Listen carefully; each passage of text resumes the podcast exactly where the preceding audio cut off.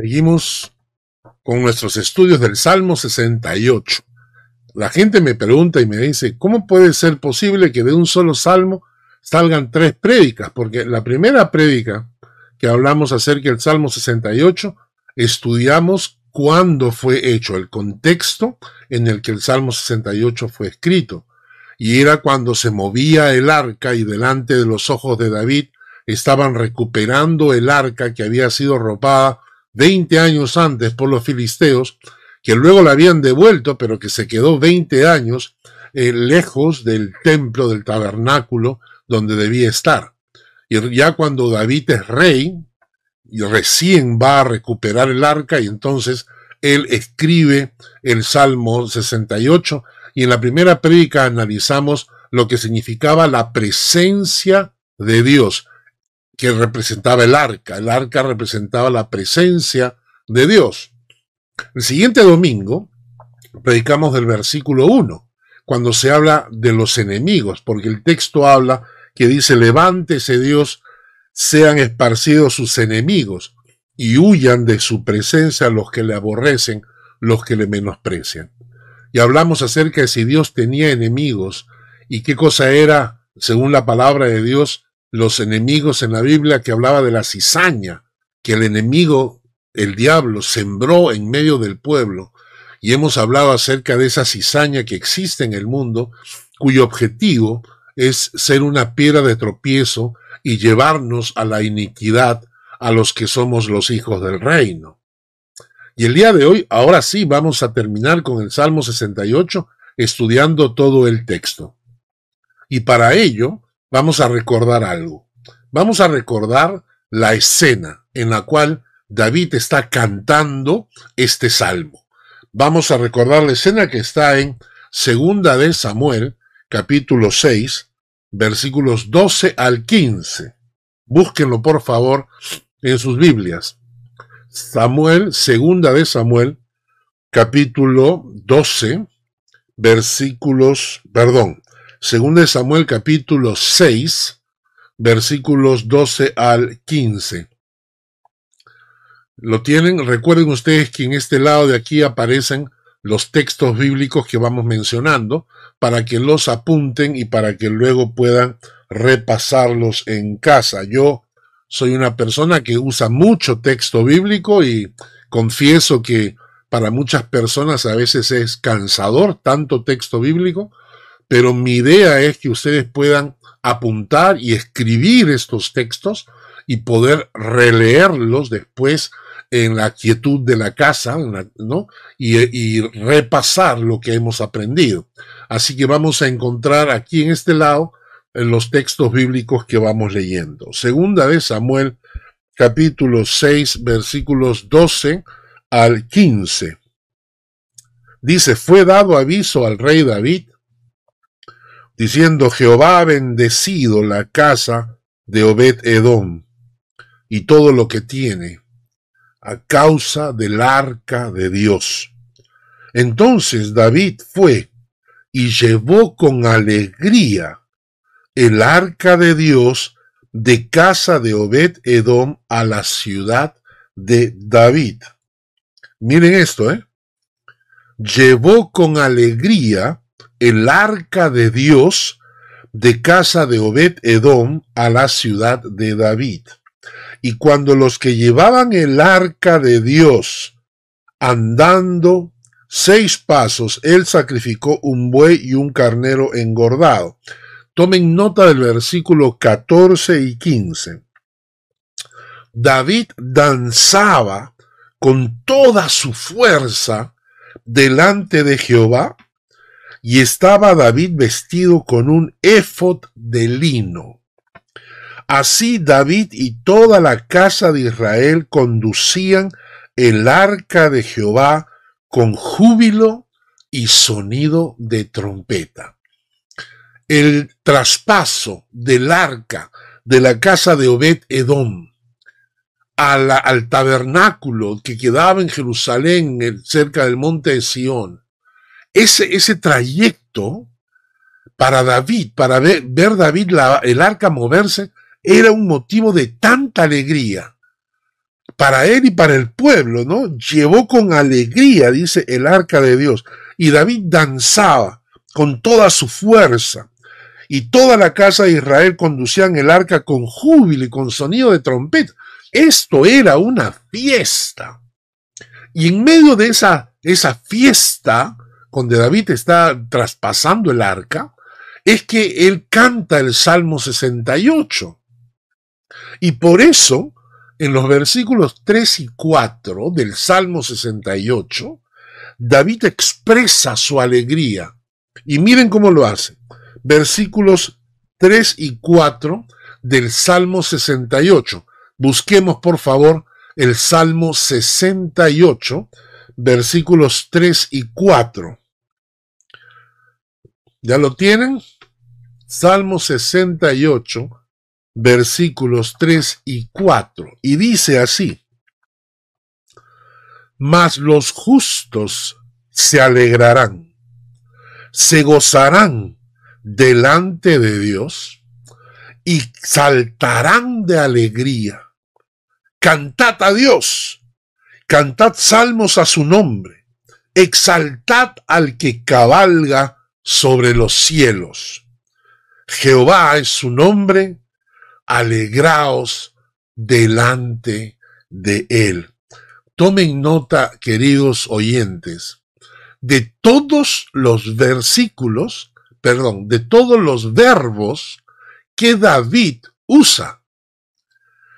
Alegrarse, gozarse, saltar de alegría, cantar, exaltar, alegrarse, delante de Él. Hermanos, yo quiero esto en mi vida. Yo quiero tener este gozo en mi vida. Yo quiero tener estas ganas de cantar. Yo quiero tener esta alegría en mi vida cotidiana. Yo quiero exaltar a Dios. Yo quiero experimentar eso, porque la, la verdad es que la mayoría de cristianos hoy en día no experimentan esto experimentamos nosotros un corazón así, lleno de esta alegría, de este gozo delante de Dios. Quisiéramos ser parte de este gozo, ¿no? Porque, por el contrario, lo que yo veo en, en la mayoría de cristianos no es una vida así. Yo veo vidas frustradas, depresiones, gente que no puede dormir, lleno de miedos, lleno de temores. Y yo me pregunto, ¿en qué estamos fallando? ¿En qué estamos fallando? Porque se trata de seguridad financiera. Digamos que si tuviera la seguridad financiera, experimentaría yo este gozo que experimentaba David y que lo canta en el Salmo 68. Se trata de de tener una, una pareja ideal, un cónyuge, una familia, y que eso me daría este gozo, porque yo veo familias que tienen pareja, que tienen esposos, que tienen esposas, hijos, y, y, no experimentan este gozo. En lugar de eso tienen peleas conyugales, etcétera, ¿no? Y personas que tienen dinero y estabilidad económica y tampoco les veo el gozo y la alegría que experimentaba eh, David. O se trata de tener una vivienda propia, una casa, o se trata de tener un trabajo estable. Podemos decir, podemos esperar que el dinero, la familia, el trabajo, la vivienda, me van a dar ese gozo, como David lo explica acá. Y vamos a repetirlo porque vale la pena repetir las palabras. Alegrarse, gozarse, saltar de alegría, cantar, exaltar, alegrarse delante de él. O sea, estas cosas me proveen de esto. Cuando Jesús vino, dijo, yo he venido para que tengan vida y para que la tengan en abundancia. Y cuando leemos este texto, muchas personas se agarran del texto abundante, abundancia, para pensar que se trata de abundancia material, que Jesús vino a traernos abundancia material. Son estos que predican la falsa doctrina de la prosperidad. Esa falsa doctrina, esa, esa mentira este, se agarran de estos textos? Pues la palabra de Dios, cuando habla de abundancia, el mismo Jesús dijo que la vida del hombre no consiste en la abundancia de los bienes que posee.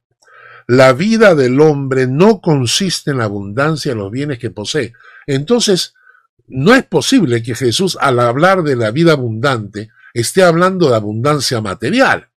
Obviamente Jesús está hablando de muchísimo más, pero de algo mucho más profundo. Él está hablando de una vida plena, una vida plena, un corazón que se siente amado, pero se siente amado por Dios, por encima de las personas que me rodean. Me siento amado por Dios, un corazón que tiene la paz que sobrepasa el entendimiento, esa paz que viene de Dios y que no depende de las circunstancias, y un corazón lleno de gozo, pero del gozo que viene de Dios, y no de la alegría simple, temporal, por las cosas que me rodean, sino un gozo real. La verdad es que los problemas cotidianos nos, nos absorben nuestra energía, los problemas cotidianos nos roban nuestra paz y muchas veces cargan nuestro corazón con penas y tristezas, ¿no? Y si bien es cierto, yo quiero tener el gozo del Señor, yo tengo que preguntarme dos cosas. Dos cosas. La primera, ¿qué cosas estoy permitiendo en mi vida, en mi corazón? ¿Qué ideas, qué conceptos estoy dejando que llenen mi corazón, que me roban el gozo de Dios. Punto uno. Y la segunda cosa que tengo que pensar es esta. El gozo de Dios. Esa, esa, esa alegría en el Señor, ese querer saltar para el Señor, no se puede producir a la fuerza. O sea, yo puedo, yo puedo pararme en el culto, en la iglesia, y gritarle a la gente, Hermanos, tengan alegría. Hermanos, gócense en el Señor. Pero el que no se quiere gozar, no se goza, porque el gozo de Dios es como el hambre. O tienes hambre o no lo tienes. Y si no tienes hambre, por más que te esfuerces, no lo vas a producir. Tú puedes pujar, puedes concentrarte, puedes tratar, pero si no tienes hambre, no tienes hambre. Igual es el que el gozo. Si no tienes gozo, no tienes gozo, no, no puedes producirlo. Y entonces la pregunta es, si no lo puedo producir, si el gozo es un fruto del Espíritu Santo, porque la palabra dice que el, el, gozo es fruto del amor de Dios, mas el fruto del Espíritu es amor. ¿Y cómo se traduce eso? Gozo, paz, paciencia, dignidad, bondad, fe, mansedumbre, templanza. El gozo es una manifestación del amor de Dios y del Espíritu de Dios reinando en mi corazón. Basado en el Salmo 68, ¿qué, qué motivaba a David a gozarse tanto y alegrarse tanto en el Señor? ¿Cuáles eran estas ideas que llenaban el corazón de David y le decían a David, hey, gózate en el Señor. Basado en el Salmo 68, ¿cuáles eran estas ideas, estos conceptos que llenaban el corazón de David y que lo llevaban a gozarse, alegrarse, cantar, exaltar al Dios de los cielos? Y quizás si estos pensamientos llenan mi corazón, yo también termine realmente cantándole y gozándome en el Señor y no viviendo una vida deprimida, triste, eh, angustiado todo el tiempo, ¿no es cierto? Vamos a leer, por ejemplo, en el versículo 5. David en el versículo 5 nos dice algo impresionante. Dice de Dios, vamos a leer el versículo 5. Vamos a leerlo. Y dice así. Dios, Padre de huérfanos y defensor de viudas. Padre de huérfanos y defensor de viudas. Este era el Dios que David tenía. Este era el concepto que David tenía de Dios. Para David, Dios era un padre de huérfanos, un defensor de viudas. Queridos hermanos, mi padre salió de la casa un mes antes de que yo naciera. Yo siempre tuve solamente a mi madre a mi lado. Yo no tuve padre. Y en esa situación, a veces yo me acuerdo de niño, yo me acuerdo que a veces yo me preguntaba, ¿dónde está mi papá? Yo necesitaba el abrazo de un padre. Ese abrazo me lo daban mis tíos, mis tías, es cierto, ¿no? Pero el concepto de no tener un padre, de no tener alguien que te protege, alguien que te cuida, es una necesidad emocional, de que todos tenemos, todos tenemos esto. Y a veces cuando hemos perdido a nuestros padres sentimos la necesidad de ellos. Y para David, Dios era padre de huérfanos. Dios es padre de huérfanos. Y no solamente dice eso, dice Dios es padre de huérfanos y defensor de viudas. Cuando una, una mujer pierde a su esposo y a veces queda con hijos y ya no, ya no tiene alguien que, que pueda cubrir, apoyar económicamente, porque el hogar, hermanos, el hogar necesita de dos personas. Y se los digo yo, que viví en un hogar con solamente madre, yo no tenía padre, yo veía el esfuerzo que mi madre hacía para poder sacarnos adelante. Cuando hay dos que luchan juntos, dice la, la palabra de Dios, que dos unidos es mucho más fuerte, ¿no? Que simplemente uno, que cordón de dos, de tres dobleces no se rompe pronto, dice, ¿no?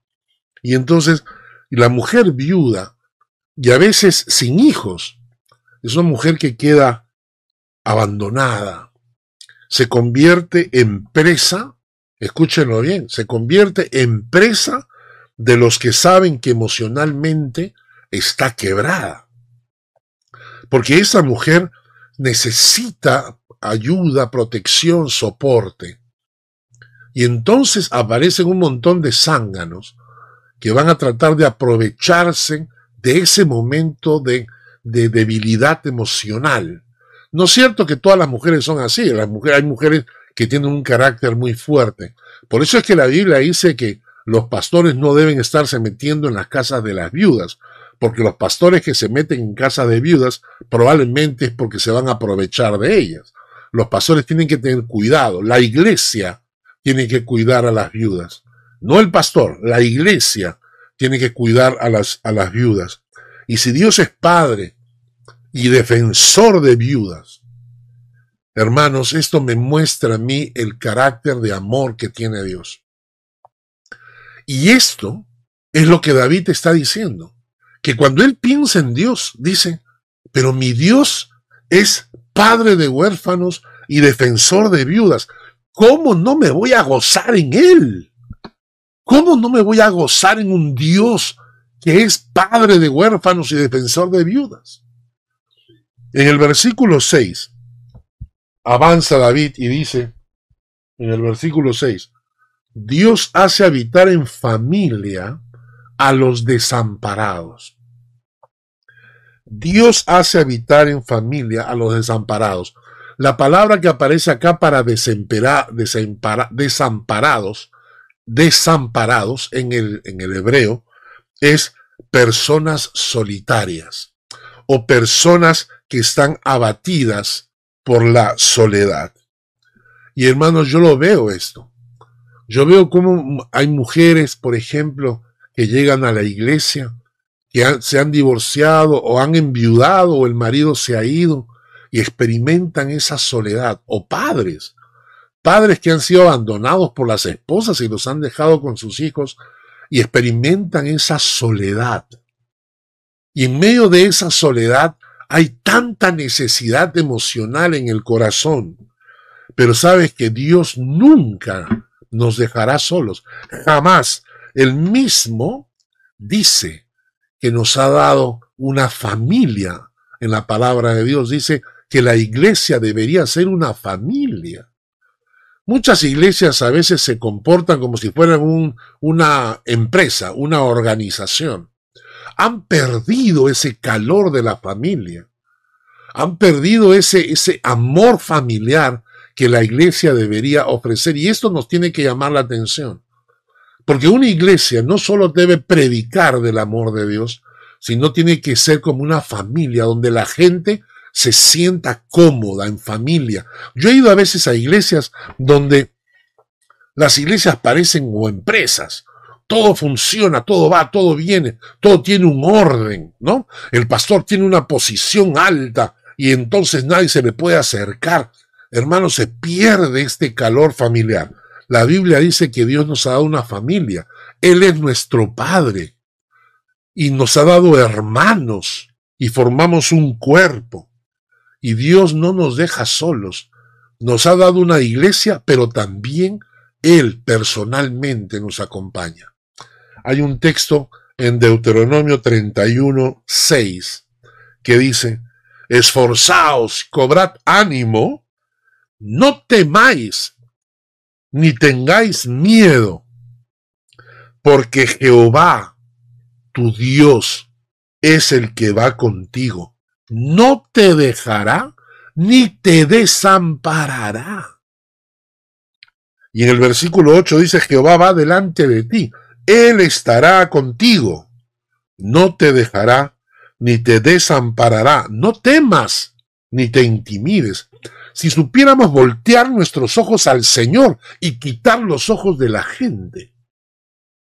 Esto fue lo que pasó Pedro cuando estaba en el mar. Cuando, cuando estaba en el mar, Jesús le dice, ven, camina, y Pedro salta y camina sobre las aguas. Pero cuando voltea a ver las olas, le viene el miedo y con el miedo se hunde. Y eso es lo que pasa en nuestras vidas de soledad. Si enfocamos nuestros ojos en el Señor, caminaremos sobre las aguas. Pero si vemos las olas y tenemos miedo, nos hundiremos en nuestros miedos y temores, porque Él ha prometido estar con nosotros todo el tiempo. Y pregunto, cuando David piensa en esto, cuando David piensa que Dios hace vivir en familia a los desamparados, no se llenó su gozo y comenzó a cantar y a danzar. Y nosotros, si pensamos de esta manera, ¿no se llena nuestro corazón de gozo? ¡Wow! Yo digo sí. Gracias, Señor. Señor, quiero cantarte. Porque aparte de mi familia material, tengo mi familia espiritual. Y la verdad, hermanos, es que yo me gozo, me gozo muchísimo en la iglesia. Nosotros en la iglesia tenemos una relación que va más allá que simplemente los hermanos en la fe. Nosotros queremos construir amistades sinceras. Y esto es un poquito a veces complicado, ¿no? Algunas personas son un poco más reservadas, pero no importa. Queremos ser así de abiertos y de sinceros. David continúa en el versículo 10, por ejemplo, y nos muestra otro concepto que él tiene de Dios que también lo llena de gozo en el versículo 10 dice, los que son de tu grey han morado en ella. Por tu bondad, oh Dios, has provisto al pobre. Por tu bondad, oh Dios, has provisto al pobre. Todos hemos pasado épocas de bonanza y épocas de escasez, ¿no es cierto? Pero no hay una experiencia que toque más el corazón nuestro que cuando estamos en un momento de gran necesidad, Dios envía su provisión en forma sobrenatural. Y cuando recibimos eso, nuestro corazón salta, salta de alegría. Hay una historia que quiero compartir con ustedes. Hace un tiempo atrás, eh, yo fui a predicar a una iglesia en Winterthur que es una ciudad acá en Suiza, y al terminar eh, recibí una ofrenda. Y bendición, porque yo necesitaba esa ofrenda de verdad.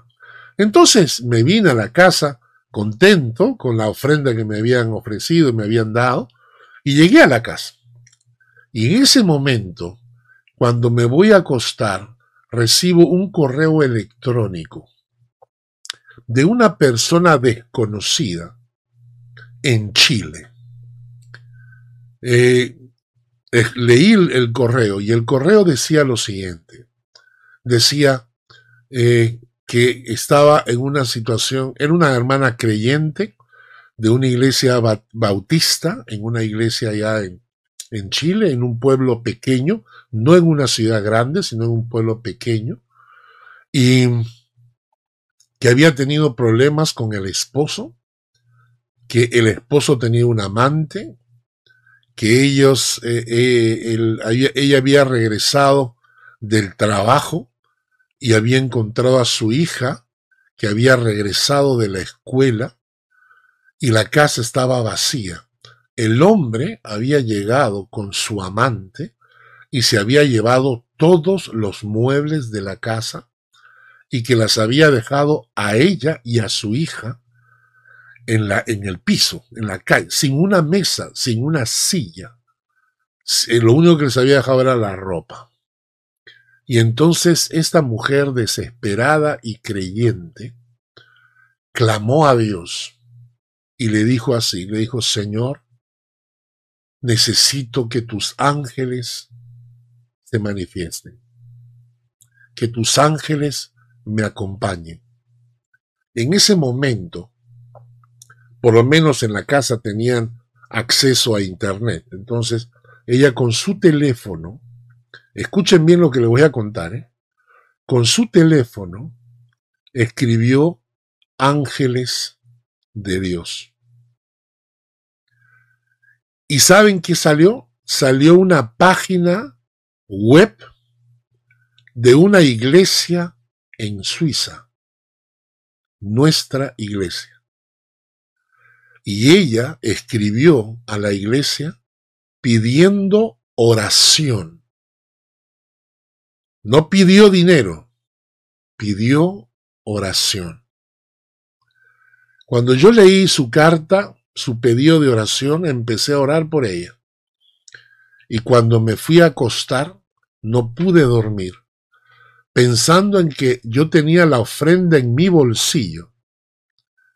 Y, la voz de Dios que me decía, esta ofrenda es para ella, no es para ti, es para ella. Y yo discutía con Dios. Yo discutía con Dios porque yo tenía varias cosas pendientes para hacer con esa ofrenda. Pero Dios en, toda la noche, esta ofrenda no es para ti, es para ella. Y yo no podía dormir, no podía dormir pensando en, en esta señora. Y la voz de Dios que me decía, esta ofrenda no es para ti, es para ella, ¿no? Luego al día siguiente tuve un estudio bíblico. Y en ese estudio bíblico estaban ahí varias personas de la iglesia y les compartí esta necesidad y entre todos juntamos, se juntó mi, mi ofrenda y dieron un poco más y juntamos esta bolsa de ofrenda y se la mandamos a esta mujer. Y luego ella contestó un correo electrónico y dijo unas palabras que se grabaron en mi corazón. Yo sabía que Dios tiene ángeles, pero no sabía que vivían en Suiza. Hermanos, esto quebró mi corazón. Porque cuando estamos en los momentos de más necesidad, el Señor contesta. Voy a contarles otra historia. Y esta historia es en Cuba. Que resulta que un día tenía contacto con una iglesia en Cuba. Y, y el pastor de una pequeña iglesita en un lugar llamado Guamo Viejo eh, era pastor conocido de una hermana nuestra que ya está en la presencia del Señor, de Clarita. Y Clarita me presentó a este pastor a la distancia y teníamos una relación de amistad con este pastor. Y entonces, un día yo me levanto y empiezo a orar. Y tengo en mi corazón una necesidad muy grande. Y entonces mis hijos con los jóvenes de la iglesia habían formado un grupo musical cristiano que visitaba algunas iglesias y recibían ofrendas. Y estas ofrendas las habían guardado en una cuenta bancaria. Y entonces me levanto y le digo a mi hijo, eh, hijo mío, tengo una carga en mi corazón para ayudar a esta iglesia de Guamo Viejo con instrumentos musicales. Y entonces mi hijo habló con los otros chicos del grupo y me dijo, papá, llévate el dinero, sácalo, compra los instrumentos musicales y provéele a esa iglesia de los instrumentos que necesita. Y entonces yo, lleno de alegría, escribí una carta contándole esto a la iglesia en Cuba, que iba a viajar eh, llevando esta ofrenda para instrumentos musicales. Cuando yo recibo la carta de regreso, hermanos, ¿saben lo que había ocurrido? Los jóvenes de la iglesia en Guamoviejo tenían una reunión de jóvenes. Y en medio de esos, esos, jóvenes siempre hay infiltrados del gobierno. El gobierno infiltra gente en las iglesias para, para escuchar lo que dicen, para ver que no hablan en contra del gobierno. Bueno, había un infiltrado. Y en medio de la reunión de jóvenes, el infiltrado agarró y le dice al líder de jóvenes, le dice, tú crees que, que Dios es muy poderoso, ¿no? Y el joven le, contesta, sí, mi Dios es poderoso. Y nosotros vamos a orar para que Dios nos provea de una guitarra. Ahora, una guitarra puede costar 100, 200 dólares, pero allá en Cuba el sueldo de una persona son 10, 15, hasta 20 dólares al mes. Quiere decir que para ellos comprar una guitarra necesitan 5 meses de salario. O sea, es imposible para un cubano comprarse una guitarra, es imposible. Y entonces el líder de jóvenes les dice, eh, hermanos, eh, Dios es poderoso, Dios puede hacerlo. Y el otro, el infiltrado, se burlaba se burlaba. Entonces el líder de jóvenes comenzó a orar y delante de los, de los otros muchachos y le dijo, Dios mío, no permitas que se burlen de tu nombre. Padre, provéenos de una guitarra. Mi carta ya estaba en camino, yo no sabía nada. Y la carta llegó exactamente al día siguiente y le entregaron la carta y este joven se paró en el púlpito el domingo y con lágrimas en los ojos contándole a la iglesia lo que Dios había hecho, que Dios había puesto en el corazón de un pastor que no conocían, en un país donde nunca habían estado, a una distancia increíblemente lejos, para una iglesita que está a 10 horas en bus de, La Habana. Hay que ir 10 horas en bus hasta las dunas y de ahí dos horas y media en carro por trocha para llegar a Guamoviejo. Y de ahí Dios había levantado en una iglesia en Suiza para una ofrenda de instrumentos. Y cuando ellos me contaban esta historia, hermanos, mi corazón saltaba de alegría.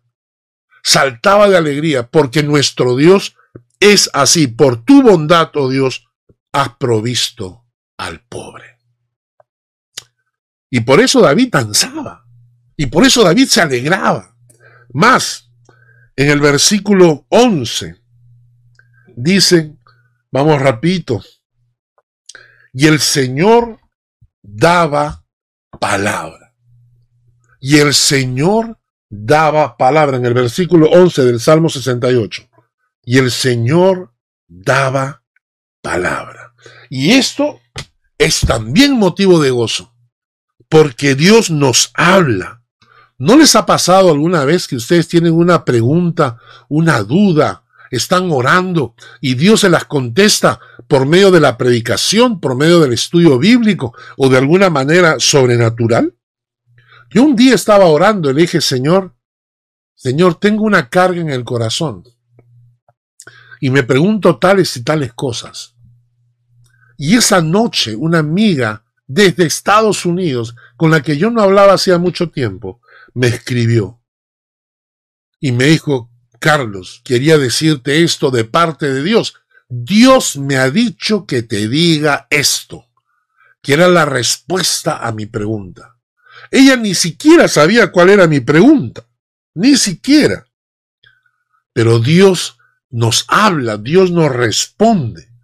Y hermanos, a veces Dios es increíble. Un día viajé a Lima, ¿no? Algunos de ustedes conocen a, un amigo nuestro, se llama Andrés Rupay, que vive en España.